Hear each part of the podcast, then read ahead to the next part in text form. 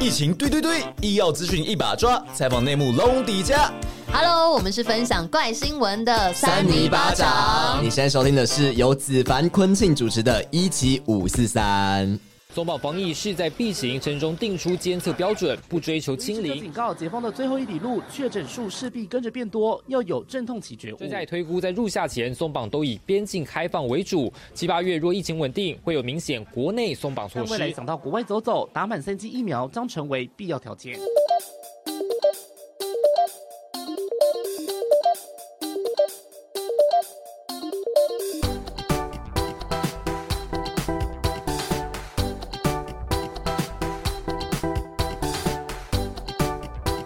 七五四三，五子白。嗨，我是坤庆。好，今天呢，我们要欢迎的来宾是台安医院的心脏内科医师，同时也是心导管室主任林卫文医师。耶！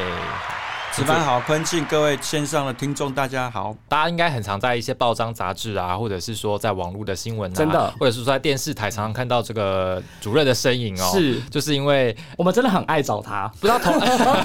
因为记者很很爱找那个主任去采访。那对对对主任不是是不是有很多可能院内同仁啊，或是其他医界好朋友会亏你说啊，每次看到你也不知道就是哪个艺人出了事情啊，还是怎么样？刚刚有跟坤庆在聊天，也说，哎，多，哎，今天记者打电话给我说，哎，某某艺人又怎么了？我就说啊，应该是是不是心脏方面的问题，有猝死，或者是最近有一些状况出现。跟刚刚有跟坤庆也在闲聊说，可能很多艺人他本身生活压力比较大，作息也可能比较不正常，对，比较容易过劳。其实他们这样的一个高压、一个过劳的族群，本身就是一个会有心血管疾病、容易产生三高的一个问题的族群的患者。对，所以很多艺人说有一些状况患病、离病或甚至产生猝死的问题，大部分还是跟我们这一科还是有相关性。对啊，所以这个部分真的今天要来好好的聊一聊，因为最近还有就是像是高血压年轻化的对，个这个真的是让我吓死了。那个统计数字看起来也是蛮惊人的。对，就是想说，哎、奇怪，高血压本来应该都是比较长者可能会出现的状况，可是没有想到说年轻人也可能会有高血压，而且这比例还不低，这样。，对，那等一下哈来精选会跟大家好好聊聊这个部分。不过是，先要来报告一下我的近况，占用一下医师的时间。我觉得你需要报告一下你的近况。对，反正呢，昨天我在原原本的电视台服务最后一天，就是最后一个上班日，然后哦之后要转到其他的电视台去服务，这样子，终于结束我五年多的这个在某某某某电视台的生涯，这样子。对对对，反正之后会到一个新的频道去跟大家见面，然后反正就是跟大家报告一下，反正到时候去哪里再说。但是应该很多人已经知道，只是不过就是你三月是不是最近就是整个消失的无影无踪？我也没有消失的无影中，休假啊没有，因为我觉得有一些前辈讲的很有道理，就是你哦已经这么卖力的工作了好几年之后，你反而要突然休一个长假，其实你会没有办法好好的休息。我不知道说，就是医师有没有这个领域是不是也是这样？就是你可能工作了很久，然后你突然获得了一个长假，你其实不知道要干嘛。对你反而还是会去关注一些，例如说啊，可能病患怎么了，或者是说医院有什么样的事情需要然后还是就是觉得说，哎，看个 paper 之类的。对，写个 paper 之类的，有吗？主任有有这样子的感受其吗？实医师跟记者一样，都是一种高压的生活，有些是容易过劳哈。其实我。我自己本身的一个很好的同学啦，哈、那本身他也就是喜欢旅行啦，嗯那可能因为他本身是走神外，他本来他的压力比我应该还要更高，因为他就是开脑的哈，就是常常会遇到像最近有一些新闻事件，脑出血这种病人，他需要动手术，而且开脑的病人之后的愈后，有些时候都不是很好，和动不动变植物人，那就会家属就会开始不能谅解之类的。嗯，当下不管是事后或者是之前。病人发生状况的时候，都是一个很高压的一个状况，所以其实很多医生都会有心力交瘁的状状况。那其实就会有想说要给自己一个好好的休息的时间，嗯好、那可能他就趁着这个时候，在要转换跑道的时候，让自己休一年的时间，他去环游这么世界。长哦对我还蛮羡慕他的，因为我也很喜欢旅游。嗯那难得说，如果你今天要去远一的地方，好好放松自己，或他根本没有目的，啊，就是可能没有规划，说到一个国家就是再去 plan 下一个目的地，好、这样子的一个状况，我觉得我也其实还蛮羡慕他的。嗯所以他其实一年回来之后，他等于他都跟大家开玩笑说，我我出国进修一年了，其实他就去玩了一年，整个身体的状况，可能当时在那个在工作的时候，身体当然也是有出一些状况，健康也亮起红灯，当下要转换跑道，也是让自己调试一下心情，然后让自己的身体能恢复一段时间，所以他就借着这个旅游旅行，让自己好好休一年的一个假期，然后到处去看看。当然，他也眼界从增广见闻了，眼界开阔了，所以他回来的时候其实更有冲劲，他可以面对好下一份的工作。哦，嗯，那这样好像跟我们有一点点小不一样。我们没有办法休到一年的假，不是因为除了没有办法休到一年的假之外，当然你可以，你愿意休一年是哦可以也是可以的。因为因为如果像离开一年的话，就会变成说记者可能很快就被大家忘记。嗯但是因为、哦。因为因为医师是一个专业的职业嘛，所以他可能可能没有办法这么容易被取代。但是因为其实现在记者来说，说真的，其实取代率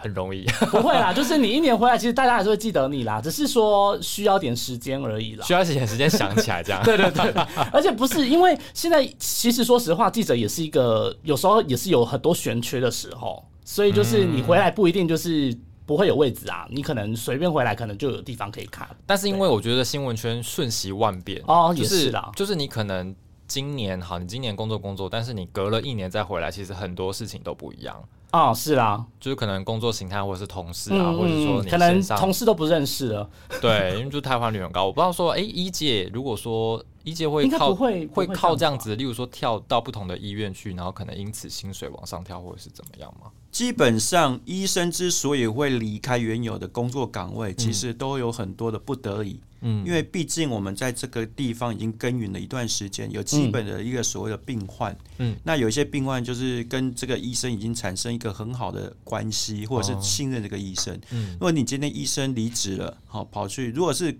附近的医院，那可能还可以跟着走。如果他如果从台北跳到台中，对到高雄，哦、是那如果他只看惯这个医师，他这个医师已经离开了，我是不是要跟他跑那么远的地方去看病？有可能病人就会流失掉，哦也对病人来说是一个很大的一个。呃，冲击啦，所以其实我们会考虑到这，有些时候就是不舍哦。那可是会离开，应该会有一些原因啦。就是医界来看的话，我在我本身是医师的角度来看的话，大部分就可能就是，当然，昆汀讲到一个很重要一点的，当然是薪水待遇的问题。这个当然是，嗯当然我们还是要讲这个是现实上生活的考量，这个是也是非常重要。那第二个就是说，可能没有未来性。哦哦，可能就是说嗯以前像呃林医师本身以前在一个医学中心服务，嗯。那这个医学中心的心脏科医师，光两个院区加起来有三十一位医师。啊这么多，哦对。是。那不管有没有在临床服务，或者是有些是教授级，可能教书啊、做研究等等，毕竟还是占一个缺。嗯。但是医院的编制会看这个科，就是啊，这医生太多了。嗯。那太多的话，可能就是在某一些如果要升迁的管道上，可能老老师级都已经是固定在那边的，嗯可能后辈要上去就不容易。嗯这时候你可能就看不到有什么未来性，或者是有的你的老师本身就培养很多病人了，嗯或者是他本身就很有名声的。如果病人今天来到某某医学中心，他看的就是可能会找这些老师去看，那年轻的人可能就比较没有机会。可能就比较收不到什么病人哦，当然是会比较少，可能就会看到很多很多的因素之外，就会想要考虑说，我不会到其他比较缺心脏科医师的地方去做服务。嗯那当下那时候也是遇到这样的一个瓶颈，因为我其实在这个医学中心当了两年主治医师之后，然后我也去思考自己的未来。嗯那就是说，因为我本身是做心导管、做手术的医生，那我们当然是需要很多患者。好患者，那常常做一个可以救治更多的病人，所以当患者来源变少的时候，你会觉得说，诶，其实这个患患者是有限的，但是医生一直在扩充，因为我、我上面还有老师，他们还在。呃学长还在，可是我下面还会有学弟学妹也要跟着上来，所以这样的一个环境会越来越 cloudy，会越来越拥挤，所以我想说，那我去一个我比较可以发展的地方，所以当下后来就选择台医院的原因在这里。嗯那刚好这个地方本身在一开始的时候，在做心导管手术，这个医生是比较少的，嗯所以我在想说，我比较会有比较大的空间去发挥。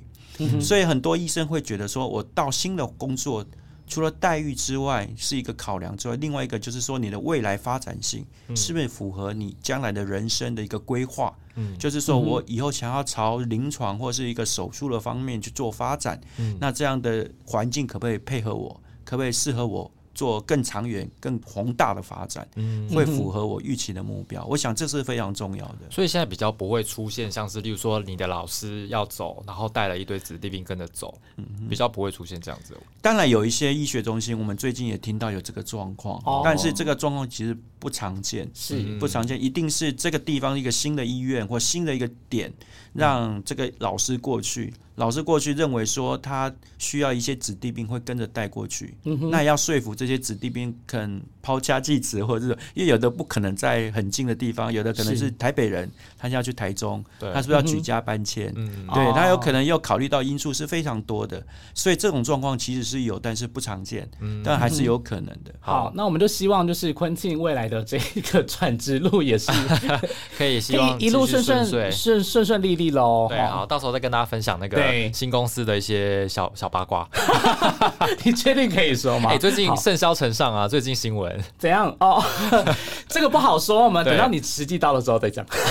对啊，好了，然后接下来那个哈拉精选要跟大家真的好好来聊聊这个高血压年轻化的部分，以及最近这几年一直有这个演艺圈的一些不好的消息，也不是说不好的消息，就不幸的消息传出来。是那其实很大部分也都跟这个心血管疾病是有关系的。那今天就要来透过这些案例来跟这个主任好好的聊一聊，说，哎，我们怎么样来在日常生活当中去检视我们有呃自身有没有这样子的问题，那应该怎么样来预防以及减少这个接下来的状况发生？对，那我们来进入哈赖精选。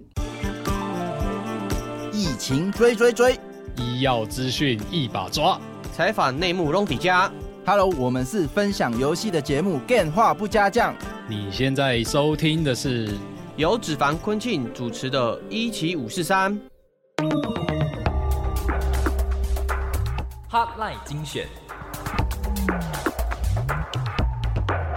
因为我觉得心血管疾病哦，它其实我不知道为什么啊，就是我自己觉得说，哎、我肉眼没有办法看到，或者是说我真的一般没有办法察觉。我有我有量量血压的习惯你。有量血压的习没有，我是说，如果我有量血哦压的习惯，我才有办法知道说哦我的血压是是不是有问题。那除非我真的很固定某某一时间去医医院做健康检查，我才知道说，哎、我的血脂啊，我的心血管疾病啊，是不是有问题？主任，我们有办法在日常生活当中靠什么样的方式知道说，哎、我们自身是不是有这样子的问题？所以我常常会跟病人讲说，你知不知道你有没有高血压？嗯，很多病人跟我讲，我没有高血压。我第二第二个句话我就问他，你是不知道还是真的没有？但是即使会有不一样的，啊，因为有的人不会有量血压的习惯，对啊对对啊他，觉得说，反正我还年轻啊，高血压不是老年人的专利吗？是怎么年轻人会高血压？不太可能吧？其实还蛮多的，只是你不知道而已。嗯所以陈姐，我跟他讲说什么叫做血压了哈。大家你讲高血压之前，血压就是我们心脏打出去那个压力，推动血液循环。嗯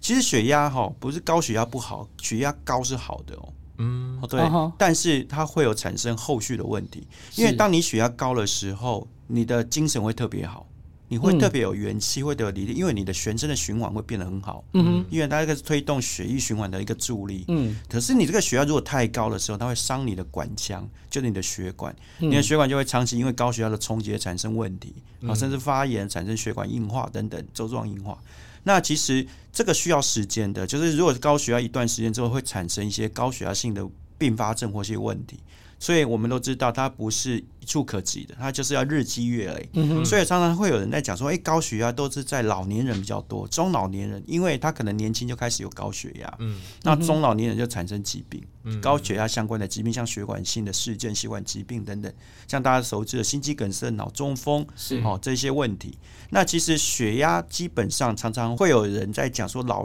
老年人才会有高血压。那其实血压这个问题，这个吵了非常久，在五十年前，五十年前哦，甚至有医学界认为高血压不是病，为什么？哦你大家有没有听过说，但我的年纪加上一百等于我的血压，或是年纪加上八十五是我的血压？啊哈，嗯因为代表什么？代表你今天如果是五十岁，你加一百，那你的血压是不是要一百五？对嗯啊，你会觉得哎、其实是正常的、啊，因为年纪加加一百等于血压，嗯所以可是问题来了，当你的年纪越大的时候，嗯代表是不是你的血压会越高？对嗯对，所以医学界会觉得说，哎、它就是一个自然的现象。现象，嗯对，那你年纪越大，血压应该就会越高啊？为什么？因为血管会老化、硬化，就没有弹性，嗯所以血压就会变高。嗯对，它没有办法调控这个血压，所以血压就会高起来，就很多人认为说，哎、高血压其实不是病啊，就是跟年纪有关啊。嗯所以在五十年前可能说法是对的，可是后来呢，后来就很多专家或医学界哦，甚至去研究说，哎、其实为什么血压如果一样是一百五跟一百三的，它发生心肌梗塞、脑中风的发生危险性风险是不一样的。嗯哼，一百五十的血压都是特别高的，是它高达好几倍，比这个一血压只有一百三的高好几倍，嗯才会发现啊，是不是血压高，是不是真的是有问题？我们是应该把它降下来，嗯所以这时候才会认为说，哎、高血压是一个问题，所以我们把它应该要把它降下来才对。嗯所以后来在近年来，最近这五年来的一个研究的趋势，就是说血压其实可能在一直往下修。尤其在一些特殊的疾病，你本身可能有肾脏方面的疾病，有心血管方面的疾病，有脑中风的问题等等，这些族群我们都称之为高风险族群。那这个高风险族群什么样的高风险？就是以后会产生血管性事件的高风险的族群。这个族群，但是血压应该比平常人要低一点，会来的比较好。因为血压，如果你这样子日积月累一直冲击你的血管，血管要承受血的压力，如果太高的话，就会产生问题。所以大家去想说，如果我们血压低一点，它是会好一点，对血管的冲击比较少，但是也不能太低啊，太低。嗯刚刚提到这个血液循环就不好了，就低血压循环就不好，就没有任何的元气啊，对对你的器官就没有获得足够的血液循环，就没有正常的运作啊。嗯所以其实过犹不及都不好，所以我们希望血压是维持在某个范围低一点比较好，但是一定要在一个范围的高点。好，就是说我们就是要维持一个正常的一个范围之内，所以有一个区间。所以高血压、低血压对身体的影响都是有会蛮大的。是，那因为我之前记得好像高血压的这个标准是一直有在做一些修正，可是那个修正的原因，或者是说大概那个修正的标准是怎么样去定的？其实刚刚特别子凡有提到一个重点哦，高血压其实它的标准并不是一个真理，也不是一个定律。是。为什么呢？因为我们林医师看最近的这十年来的研究哦，不管是美国、欧洲或者是亚洲，像日本、台湾自己有高血压的治疗指引跟对对对。目标值，都一直在往下修。嗯。哼，哦，当然我们也知道低血压很危险，所以为什么高血压一直还要往下修？基本上我会发现很多的证据跟研究出来。嗯，好，那二零一五年一个很有名的美国的研究，我们都认为一百四血压是正常的，嗯哼，一百二还 OK，这很棒的。后来说一百是一百三，那其实应该就不算是高血压了，因为一百、你说的是一百四，可是不要忘记一百四也是人定出来的。如果今天专家跟你讲一百四十五，你也是一百四十五是正常，所以它没有一定的数值。嗯哼，所以它其实它是根据很多的研究跟很多专家会诊来的经验，好，那根据研究大家来共同讨论出哦，正常的这一个族群的血压的标准应该是要多少，也是都是人定出来的。那从以前的一百六、一百五、一百四，现在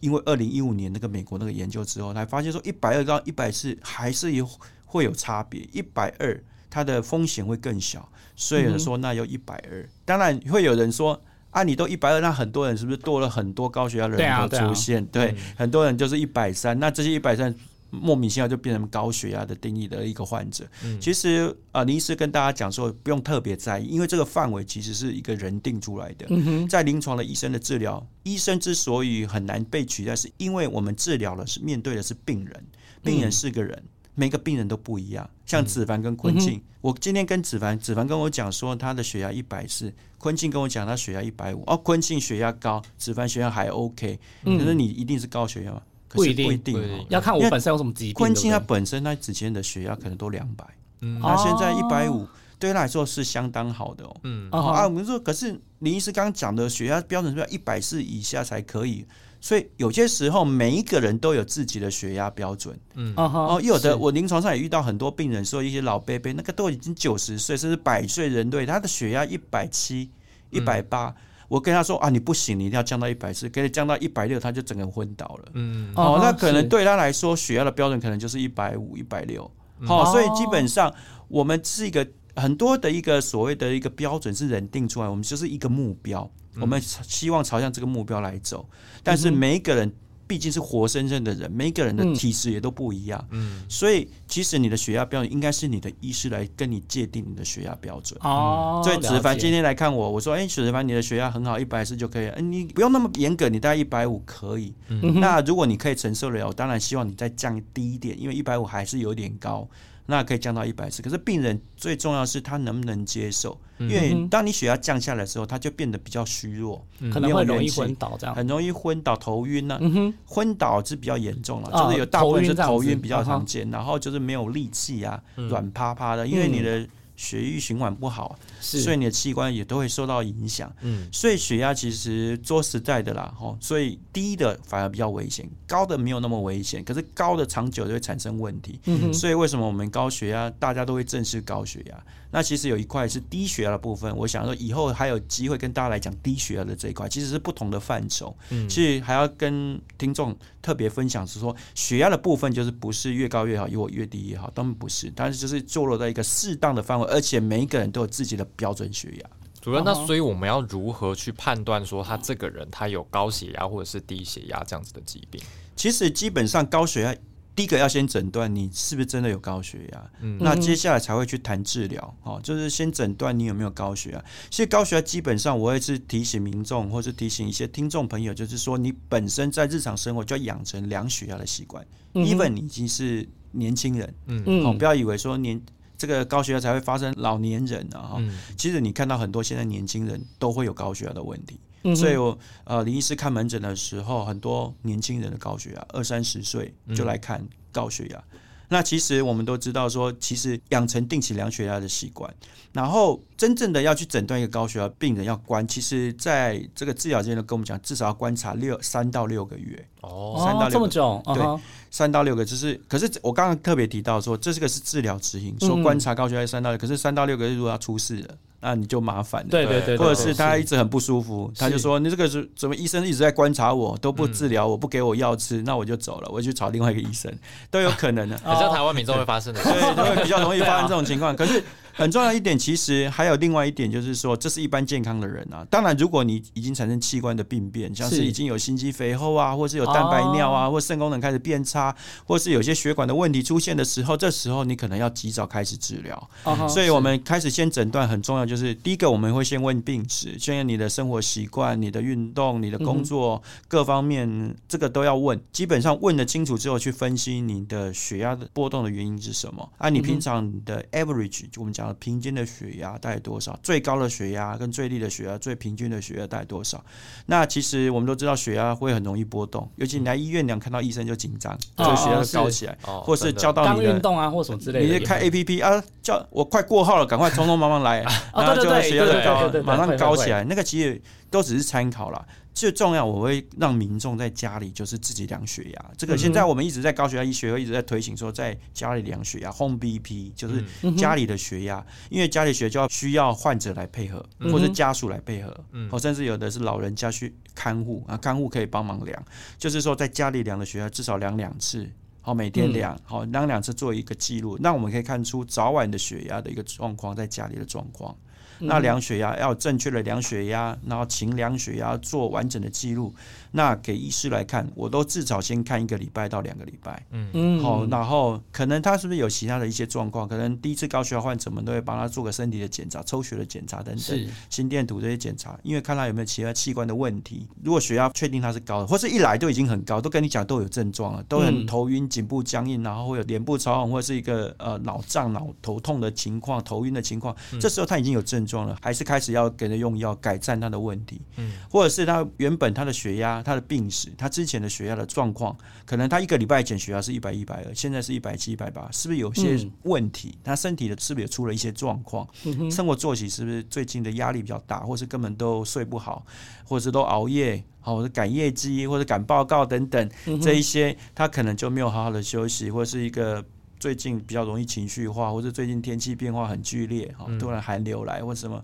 他可能是比较从事户外运动比较多的，或者是一些户外工作比较多的这一种，他的血压都会受到影响的几率会比一般人高很多。所以很多状况其实要去考虑。所以血压其实说实在，简单简单说困难，其实非常困难，非常复杂。所以基本上，如果要诊断这高血压，的确是一门大学问。可是我好奇，主任就是因为哎，真的是要说我妈的坏话，我妈都会，我妈都会说，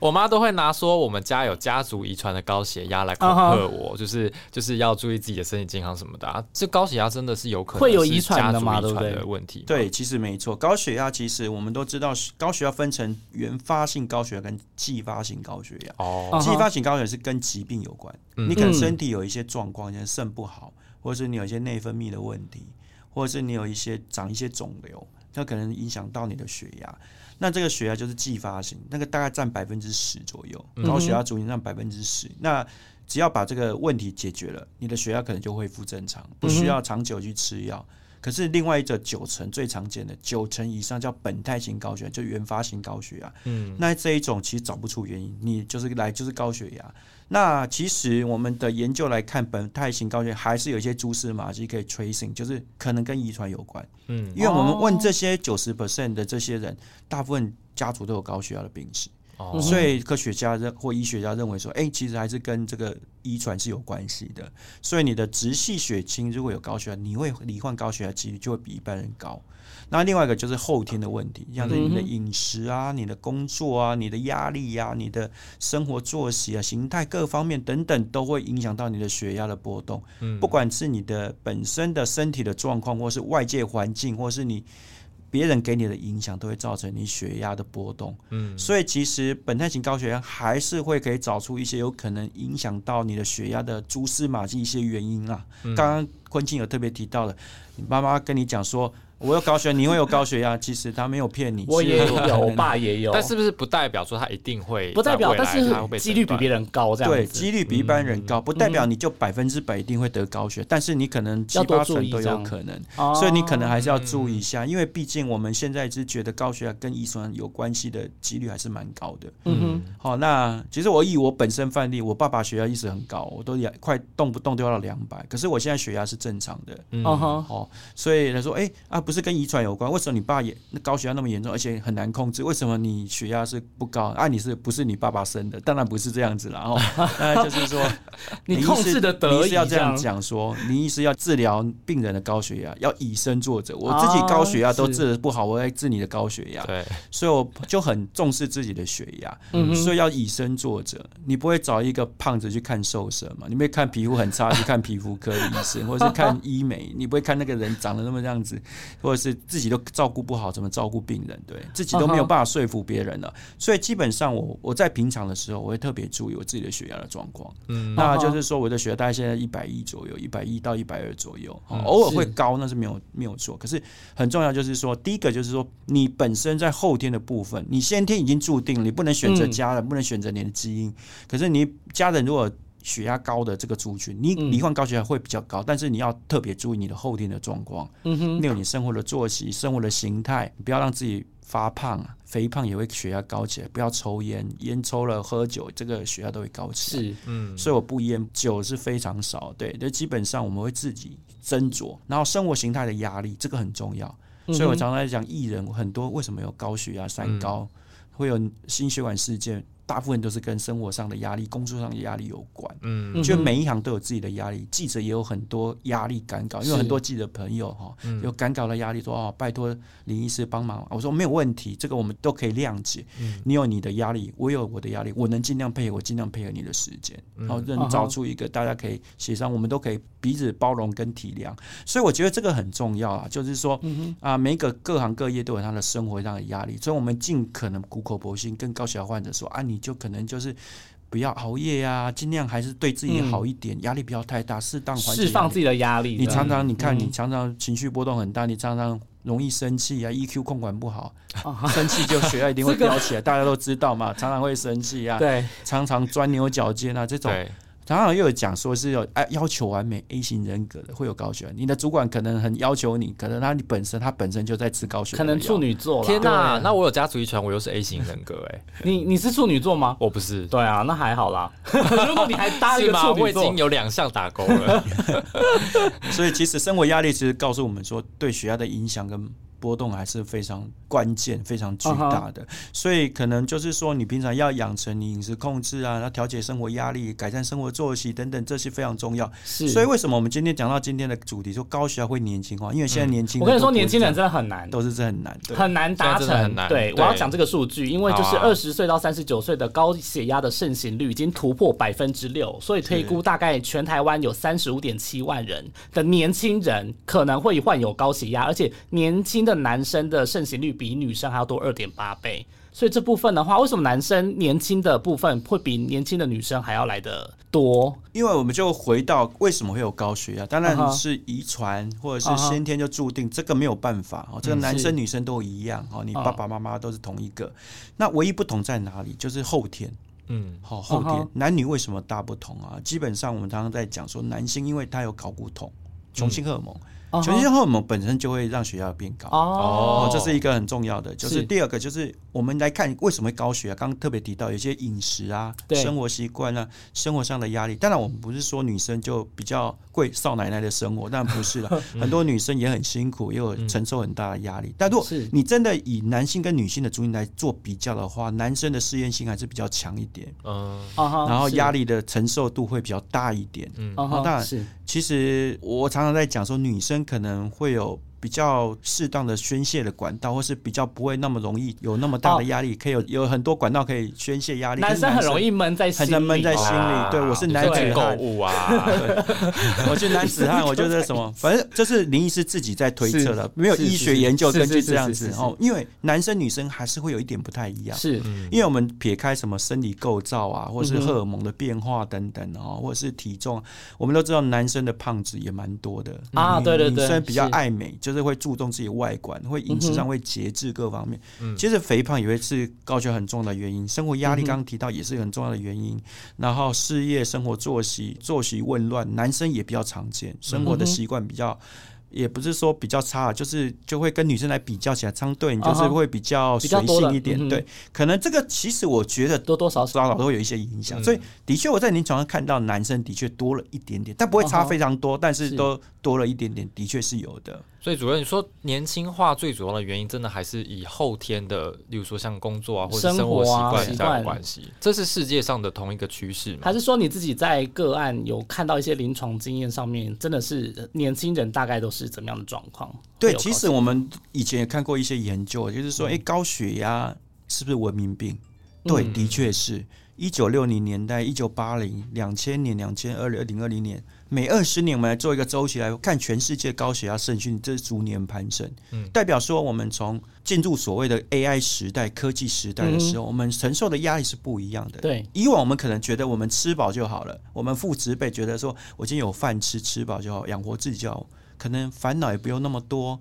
日出而落，日落而息。可是现在不是啦，现在我们太多的一些诱惑啊，对不对？啊，对对对。所以有些年轻人，现在年轻人以前哪有手机啊？现在大家都在划手机，那小孩子都在划手机。我们以前我们那个时代哪有手机啊？那种划手机这种事情啊？所以基本上可能很多的诱惑。加上生活作息的改变啊，就是可能就稍微比较不正常，打 game 啊什么一大堆。以前怎么不要想说打 game？以前电脑都 都那我那小时候的时候是 Apple 那个八位元的那种，所以其实其实你不用去想那么多。大家那时候就是很单纯的生活，当然生活上的压力，大家工作各方面也都是很单纯，然后也没有额外的一些诱惑等等，这些都会影响到你的生活作息跟的一些。你平常承受的压力，然后加上我们现在年轻的很多，讲到饮食方面，就是很多人都外食，嗯，都吃的不健康。外食的几率越来越多，嗯，大家可能就是北漂啊，或者哪里就是不住在家里呀，好，妈妈也不可能三餐都煮给你吃啊，对，你可能需要一些外食啊。大家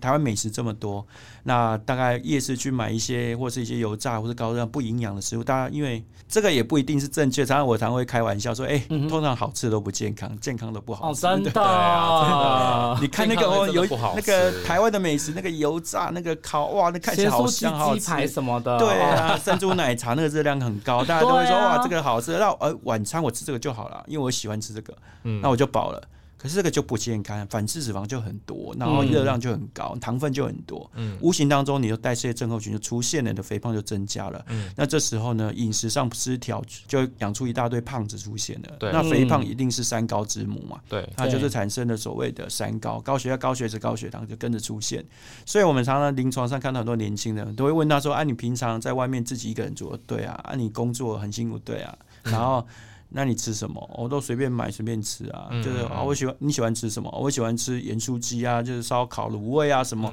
其实我就说，你平常无形当中吃了很多热量、油脂，最重要还是高钠的饮食，很多吃的很重口味、很咸，因为钠这个盐，它其实是美味的来源。嗯哼，所以好吃的哦，就是重口味。为什么很多人喜欢重口味？它会刺激你的味蕾。这个时候就是你吃的很咸，你会觉得哎、这个很有感，很很有 feel，所以你愿意多吃。你觉得东西好吃，你你看有一个东西，同样一个东西比较咸一点跟不咸。哪一个会比较好吃？你自己去比较就知道。当然，每个人口味不一样了。可是，如果通常比较咸的、比较有味道的，会引起你的食欲，反而无形当中会吃更多。会造成你的食欲大开，你会吃更多，无形当中摄取更多的钠进去，这时候你的血压就会高起来。哎、可是主任像现在像那种健身啊，或者是说像那种吃营养餐盒这种的风气，其实蛮旺，也也就是也蛮旺盛，但是对也不对这种对这种三高的问题，并没有它会不会比较帮助的会很明显。对你刚刚讲到一个重点了，因为现在我们的养生观念慢慢的改进了，因为我们啊现在宣导，像子凡跟坤庆做这么好的健康节目，一直宣导，嗯就说哎、大家不可不慎，高血压年轻化，然后大家要饮食控制啊等等，大家就开始在推广做一些卫教。当然，我们的政府也一直积极在做一些推广，哦，就是是高血压的防治，这些都有在做。那营养师出来宣导，医师出来宣导，嗯哼心脏科医师出来宣导等等，就是要控制三高三高的部分。大家都知道三高可怕，要怎么去控？大家唤起大家的意识，大家就会觉得说饮食的确要要好好的控制，不能任凭自己这样不忌口这样子肆无忌惮的吃。嗯那所以大家开始有养生的观念之后，开始就会有一些养生餐出现。嗯好、大家有一些需求，就是说哦，没有办法自己煮，我一定要去买外食。嗯那我该怎么挑？聪明挑，挑选自己想吃。第一个兼具美味又兼具健康的，嗯，好、就是说我当然我自己每个人有自己的喜好的食物，那这个食物的话，在烹调部分，我再怎么改进，就是我可以盐少一点，油嗯少一点，那自然的甜味、自然的咸味的食材可以嗯更健康。那油的部分可以少一点之外，另外可以选择比较健康的油脂，好、像是一些不饱和脂肪酸比较多的，哦，嗯那或是植物性的用油等等，哦，甚至有些是不要高温烹调哦，那就是一些凉拌，好、这些或是水煮的这种状况，可以减少油脂、不健康的油脂的摄取等等。大家都慢慢的开始有这种观念之后，那就陆陆续续坊间就有一些养生餐出现。嗯那养生餐出现有很重要，其实都是有一些像是营养师他们都其实精心调配，有去去 survey 过，就是去审视过这样的一个餐盒的内容或是食材，所以这样的餐盒内容食材是被认可的哈。其实高血压的饮食哈，林医师教大家就是少油、少盐、少糖、高纤维、低动物性脂肪。那高纤维包括哪些？就是全谷物，就是我喜欢吃饭，我一定要有米，但是我可以选择糙米糙米、饭或是复杂性的淀粉。哦，像是适量的摄取一些地瓜、芋头这些，啊哈就是复杂性的是淀粉。虽然它也是淀粉，但是是复杂，不会马上变成单糖，哦让血糖突然飙高，会对身体有不利的影响。那这也是主食，因为有的人一定要吃淀粉，那就适当的淀粉。然后另外的话就是复杂性的淀粉会比精致淀粉来的更好。嗯哼，比如说白面，大家都吃很多，可是有些时候说有吃就好，我们就会劝导说你可以量这些减少，那你多摄取一些高纤维的食物，像是一些蔬果类，因为我们都知道蔬果类是有高膳食纤维之外，它有高钾，高钾其实大部分人是好的，因为钾离子可以抑制钠离子的吸收，嗯，让这个血压可以比较舒缓，不会高起来。是所以高钾的食材，像一些叶菜类、根茎类的，有一些高钾的坚果类，其实这都不错。那膳食纤维，像是蔬果类，大家都知道高膳食纤维，这些都是调理血压很好的一个食材。嗯那油脂的摄取也是很重要。那但是植物性油当然比动物性油脂好。嗯那植物性油怎么挑？那基本上就是挑一些不饱和脂肪酸键的、不饱和脂肪酸多的这些植物性的用油，像那种平常在用的油。可是很难呐、因为有些时候你在外面买外食，你怎么知道用什么？难免啦。哈有时候你只能给我用植物油，你不能用动物油，你只能用某某油，你不能用什么油，不能用沙油、合成油之类的，不行。其实很就难尽量挑选这样子。那。你可能你就可以挑选不要油炸的，因为油炸会吸油，用的油很重，或者是一些炒菜，炒菜如果油你看起来就油亮亮的那种，炒的很油亮亮那种，尽量就少选，嗯。尽量选择一些凉拌或水煮的，哦嗯哼。这一种，或是蒸过的这种食材，嗯这一种这种其实它的油量就会比较少，但油还是要摄取哦，很重要，因为有些脂溶性维生素还是需要靠油，油溶性的还是需要靠油。那适当的摄取一些油，其实比不摄取油其实还要更好一点。那这个油就是之前一个研究是橄榄油，橄榄油，嗯哼，你完全不摄取油，跟你摄取适量的橄榄油，心血管疾病还是有摄取橄榄油比较低。哦其实油并并不是都不好，但是要挑对油，这很重要。然后嗯尽量油不要摄取太多。嗯，那另外的话，动物性脂肪当然就要少摄取一点，我们就怕反式脂肪啊，不好的脂肪，动物性的饱和脂肪酸摄取太多，就会造成一些血高血脂啊、血管的问题啊，产生血管病变等等。那进而就会造成间接造成高血压，因为血管硬掉了，啊就是阻塞，就硬掉了、硬化了，所以血压就会高起来。所以其实这个饮食也是很重要。那最后就是很重要，就是盐。盐就是我刚刚提到，盐跟水是一起的，所以你吃了很多盐之后，你就会喝很多水，对那你的血容积上升，你的血压就会变高。那盐也会刺激你的血管收缩的张力增加，让血管容易收缩，血压就会变高。所以我们限盐很重要。所以可是很难呐、因为你林医师有讲到说盐是食物的美味来源，对啊，你都吃不咸，你可能就没有胃口，要吃啊，可是真的很难哦。对，盐还是要控制的，因为我们你看，我们吃牛排，我们会很好的牛肉，我们加一点盐，这个马上就提到另外一个层次了，只加一点单纯的盐，那就带出它的那个味美。可能如果你有是高血压的问题，或是你有本嗯身有心脏血管问题、心脏疾病的问题的，你可能在盐的控管上就要比一般人更严格一点。嗯哼，那通常就是我我好奇的是，年轻人如果他自己本身有高血压的话，通常他是有什么样的症状，或者是说他有什么样的状况，然后才会来说找您来求诊这样子。对，刚刚子凡提到一个很重要的一点，就是高血压的症状。我怎么知道我自己有高血压？那高血压最常见的症状是什么？哦，林医师跟大家来这里做个讲。来，第一名哦，第一名高血压的症状就是没症状啊哈，第一名就是没症状。很多没症状很多高血压的病人啊，知道自己高血压都是因为自己中风了。哦，我有记血压不好，嗯为什么抽血我的肾肾功能变差了？为什么我验尿我有蛋白尿，尿都冒泡了？嗯哼，才知道我肾脏有问题了，我有蛋白尿，才知道哦，原来我有高血压，还有已经有心肌梗塞、心血管胸闷、胸痛，然后去做个检查，心医生说我心脏扩大，照超音波看到左心室肥厚，为什么？因为后来才知道，哦原来是高血压惹的祸。嗯啊，为什么你不知道有高血压？因为没有症状，你没有不舒服嘛。很多人就是血压很高的时候，他没有感觉。嗯我是说，大部分人很多没有，当然有一些人是会有感觉。好，所以第一名是没有症状，通常都等到有真的器官的便便的出现问题了，才知道有高血压，这是第一名。那第二名呢，就是刚刚提到，可能有一些高血压的人他会有症状，是因为他血压突然窜高，本来一百二、一百三，突然飙到一百八、一百九，他还是会有症状的，就开始有头晕啊、头痛啊、胀胀的啊、颈部僵硬啊，好、等等。那这些症状其实还蛮常见，或者是有的病人跟我跟我形容说，那个整个气从那个往下往上冲到脑门这种感觉，那不是生气的感觉哦。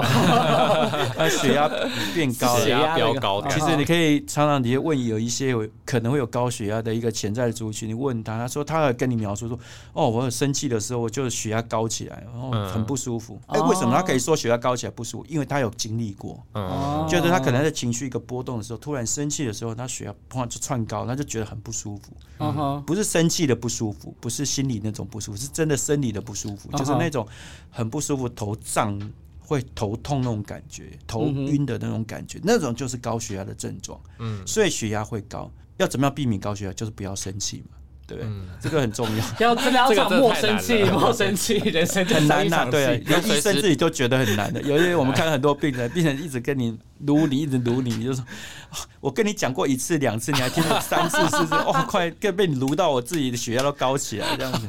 可是其实很难呐、我知道很难，可是我们还是要建议病患也很难教嘛，对不对对对？哎、其实我们都要体谅啊。其实病人会来看对你，他也是很不舒服嘛，对想要解决他本身身体的问题。但我们也是都知道了，但是医生也是人啊，也是有七情六欲啊，也是有感官啊，对不对？所以当然会有自己的情绪嘛，当然也是尽量去压抑，但是其实还是有些时候真的还是没有办法控制的，所以血压还是会高。所以我们很多人清楚血压高的那时候的那种不舒服，其实嗯，你就会知道，你就会跟病人讲，对，那就是高血压的症状，就是因为你不听劝这样。对，主要是最近有一些就是像演艺人员的部分啊，就是有出现一些像纳豆嘛，他不是这个脑中风的状况，他已经到了像脑脑这样子出血性的这样子的问题的话，他如果再没有及时的送到医院，是不是对生命其实会有危险？对，其实我刚刚提到说，其实说他不幸运也不幸运，说幸运也幸运。嗯为什么呢？因为其实脑出血性的中风其实是一个危险的疾病。嗯哼，你也想说脑出血就是很很可怕，为什么？它不在于它的出血，是因为它出血之后血液流到哪里，脑子里面脑脑是很脆弱的，脑就像豆腐一样。嗯你今天你去买一块豆腐，你手把它掐进去，它就破一个洞，对不对？就完了，就碎掉了。颅骨是一个封闭的空间，脑在里面，它又很脆弱，它是这个颅骨保护着，所以里面如果出一旦出血，出血之后它会变成什么血块？它是有一个范围、一个容积，它会去压迫你这个这一块豆腐，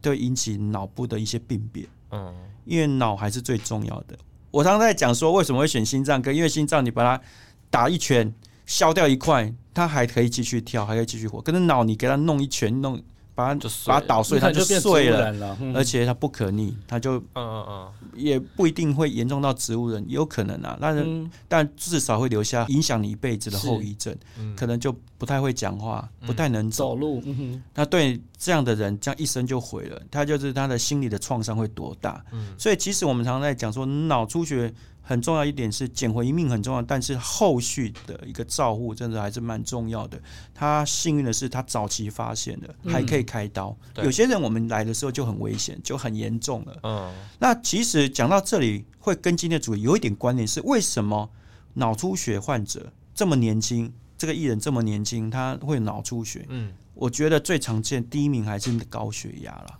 嗯因为我们脑部的血管很多很细，那尤其到小血管的时候很薄，那你的血压突然窜高的时候，它血管就破，很容易破。嗯哼，其实血管其实都很强韧的啦，当然有一些可能是不是先天血管就有一些结构上的问题，它比较容易比较薄。脸皮就先天比较薄，有脸脸皮比较厚的，一样啊，一样道理。每个人的结构先天可能有一点不太一样，他的血管结构可能就是先天比较薄，他就可能没有办法承受那个压力，血压突然急剧上升的压力就啪破掉了，破掉了，血液就往哪里跑？往脑子里面跑，嗯往着脑子里面跑，那脑的压力就会高起来。嗯那去压迫这个脑，会更恶化。血块本身会压迫到脑，它进去之后，这个封闭的腔室里面一直灌东西进去，就像气球一直灌进去，它里面的嗯压压力很大大，很大的时候就压迫，也会压迫脑的组织，所以脑就会开始水肿，开始肿胀，这些对我们的神经系统都是很大的伤害。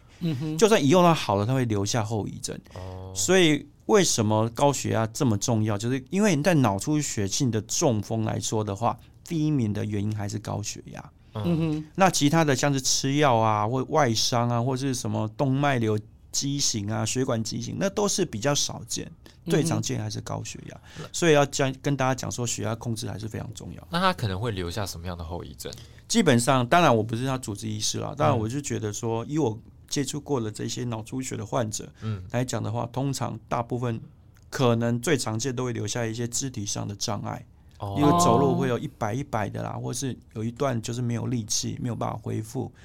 那更严重的一点就是卧床嘛，卧床可能就是需要一些辅助器材，就是要氧气啊什么，不然就是变植物人，最严重的状态。嗯。就是看到他伤到脑的哪个地方，嗯，他有的时候讲话就会出现问题，嗯。可能需要语言治疗师。所以其实他好了之后呢，接下来可能要面对一个长期的复健，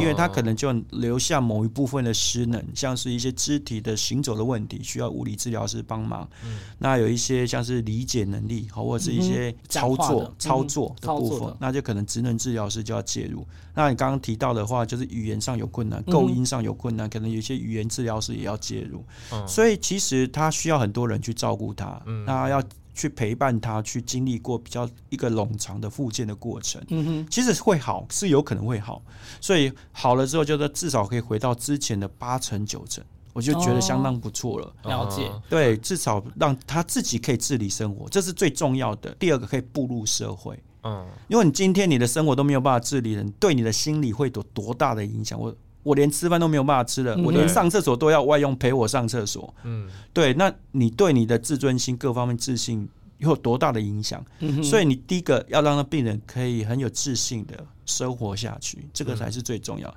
那接下来才去想说，他要怎么回到他工作岗位上。如果他工作岗位是不是比较轻松的工作给他做？如果像是一些比较压力比较大的，会不会容易再复发？因为我们另外一个很重要一点就是说，除了让病人可以恢复之外，另外一个的话要避免它的再发生，嗯哼，因为这些病人他其实很容易再发生。对，你出血一次不会说你一辈子就出血这么一次，不会的，嗯它有可能会有第二次、第三次，有可能哦。所以我们现在要治疗的重点就是要怎么样预防他第二次、第三次，这个才是另外一个重点。那预防第二次、第二次，林医师刚才讲了，脑出血最大的危险因子是什么？高血高血压。所以这个人一定要控制他的血压，嗯，嗯哼，对，一定要好好控制他的血压。而且我有在看一些资料，他说其实比较年轻一点的人，他有这种出血性脑中风的话，他是不是如果及时的发现、及时治疗，然后再做复健的话，他恢复的状况其实也会比其他的那种比较长者啊，或是呃比较老年人中风的状况还要来得好，就是他至少可以蛮快就尽快恢复这样子。对，其实很多疾病的治疗很重要，就是及早诊断、及早治疗、哦。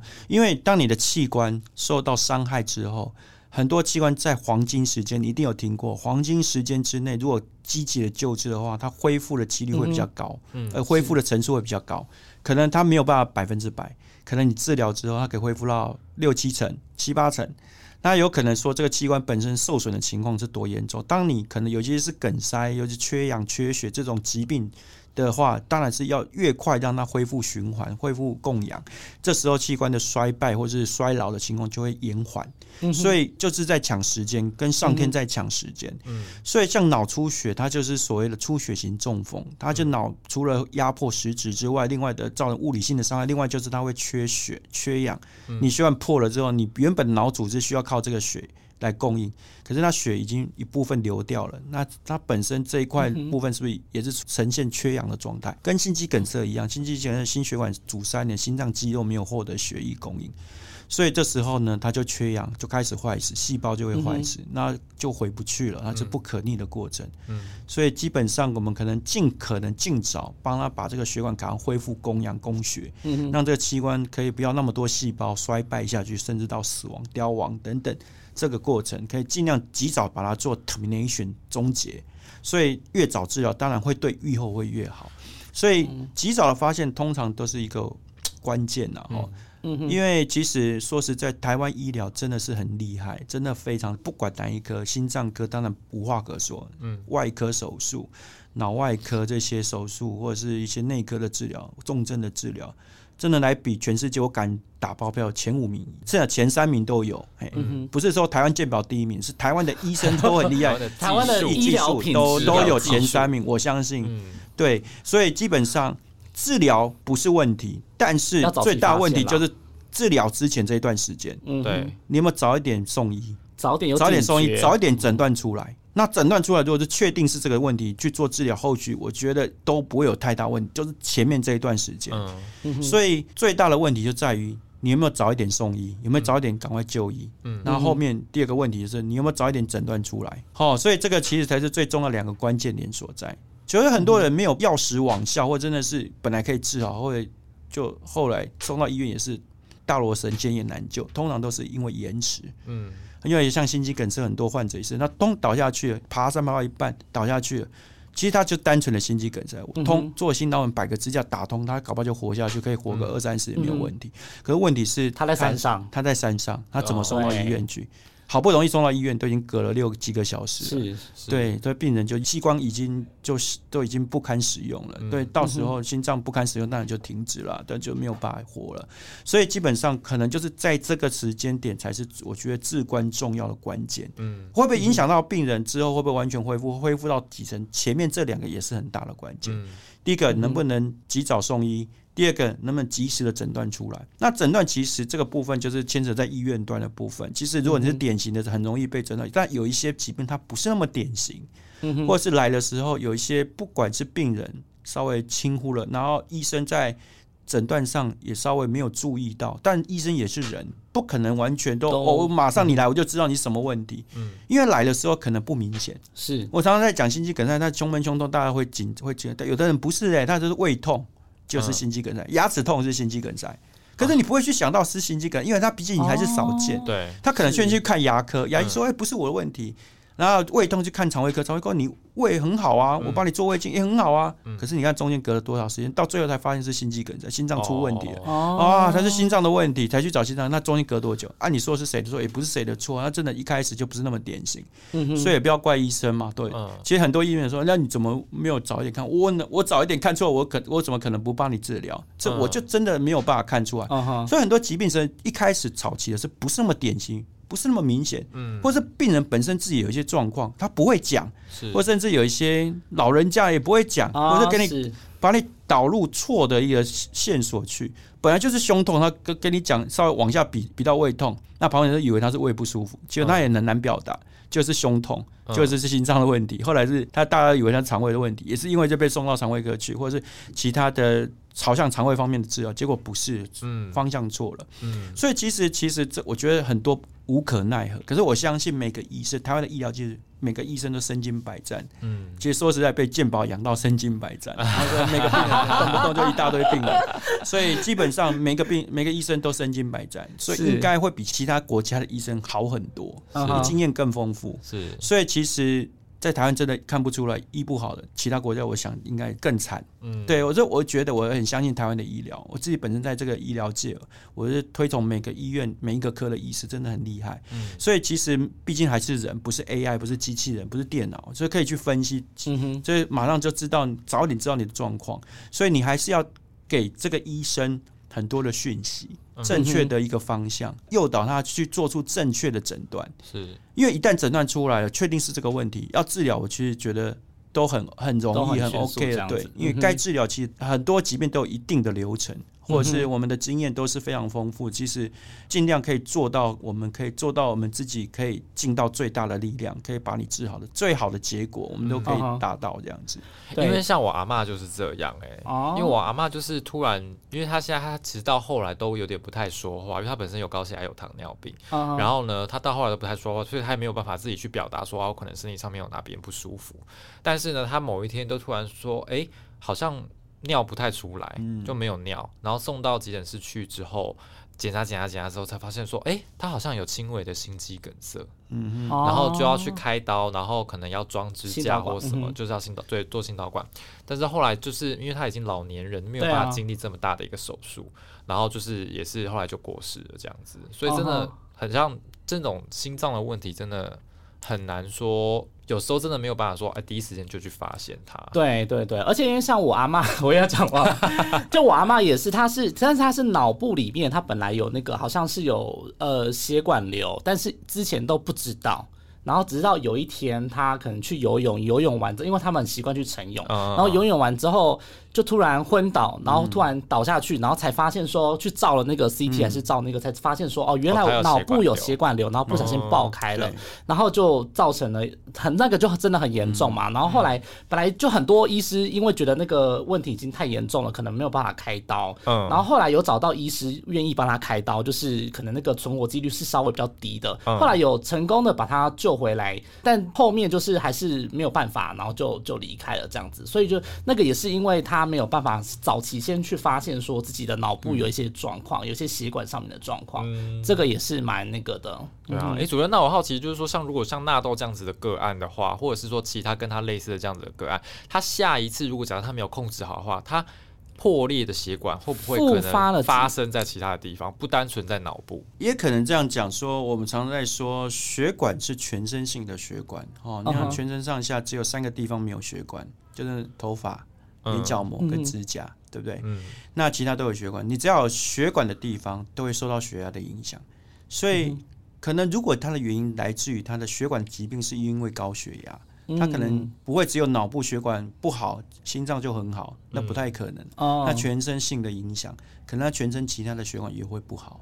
哦所以几率是很高的。当然不是绝对，但是几率很高。嗯，所以我们常常会跟病人讲说，你看你有三高，你现在又有心肌梗塞性，你的以后中风几率会比较高，你脑血管可能也有问题。哦，除非你去检查啦，但是我就觉得可能呃有问题的几率会很高，因为它是全身性的，嗯，它不会单就一个地方不好，那其他都很好，那个几率是低了一点啊。嗯所以可能还是要跟大家讲的是，如果你控制一个系统性的疾病，像三高的部分，高血压、糖尿病、高血脂，它照顾的不是某个地方的血管，是全身性的血管的一个保健，所以其实这个非常重要。是，好归啊根究底就是要好好的控制血压，才能避免这后面一连串，比如说心肌梗塞啊、出血性脑中风啊什么之类的，才能避免这些状况发生。这样子，对啊，好，最后我们要请主任来呼吁一下，就是说避免台湾再继续这个高血压年轻化的部分，我们应该要在日常生活当中，哎，注意什么样的方式？嗯，其实我们都知道，最近有很多新闻事件，不管是心肌梗塞、高血压、脑出血等等心肌梗塞，其实并不是大家看到这些耸动的新闻，大家都会害怕。嗯我觉得深究另外一个意，就是说提醒大家要做好预防保健，嗯这是很重要。虽然这些名人他们就是有一点遗憾，就是有出现这些状况，但是我们要去醒思，就是说，其实他们相对年轻。不是只有一些呃一些疾病，只有在老年人或中年才会有，年轻人也会有。所以这些疾病其实为什么老年人比较多？通常他需要一段时间，哦，就是说要经年累月，哦，产生状况才会比较容易发生。代表说，如果年轻人有，代表是不是他更年轻的时候就产生一些状况了？嗯所以大家可能在不管你现在是什么年纪，你应该要开始对预防保健有一些观念跟知识。哦，那最近的新闻事件也告诉你说，我们要注重自己的身体状况、健康。大家在辛苦工作，然后忙碌之时，不要忘记自己身体的健康。平常要养成好的运动习惯，然后另外的饮食方面也要好好的去控制哈、哦，不要挑食，然后要尽量选择比较对自己身体有益的健康的食物啊、是食材来摄取等等。那其实从年轻的时候就开始做了。我们常在说存一个健康存折、存钱的概念。你健康也是需要存的，不是说我今天要退休我再来存这个钱，当然不是。当你生病才要存钱，对，所以你一开始就要开始存，哦，存你的健康，哦，所以一开始就要存。你只要成年之后开始步入社会的时候，呃，当然很多你需要烦心的事情，但是别忘了你的健康，不要忘记，这是很重要重要。嗯留了青山在，不怕没柴烧。你一定要把自己的身体顾好，你才有办法去冲刺，去做更多你想要做的事情，完成你想要达到的愿望。是哦真的就是不只要存钱，也要存健康哦。哈，对记得。那如果你想要知道更多健康营养的资讯的话呢，其实我们之前也有做过两集的健康餐盒，大家也可以去参考。对，不忘 不忘宣传一下，好，今天非常感谢主任来分享很多这个心血管方面的这些相关的知识还有谢谢。对，那就希望大家好好正视自己的健康喽。那很多问题都可以到台安医院去找这个主任来帮忙。主任刚刚跟我说他是台安医院唯一可以开刀的心脏科医师。哦，真的吗？对，好，那希望大家都不会遇到啦。但如果你有任何这个心脏方面或者是跟高血压相关的问题，都可以来找这个林伟文林医师这样子。对，好，今天感谢主任，耶、耶谢谢大家谢谢好，那我们的主要节目呢上架在 First Story。如果你想要听更多节目内容的话呢，我们在 Apple、Google、K Box 和 Spotify，还有 Sound 跟 Mr. Box 都可以收听。对，然后记得到我们的脸书粉丝专业，还有 IG 的粉丝专业，然后以及这个 Podcast 的这个页面呢，去帮我们点五颗星，然后可以留留言，拜托然后也可以分帮我们分享。好，谢谢大家。好，谢谢大家，拜拜，拜拜。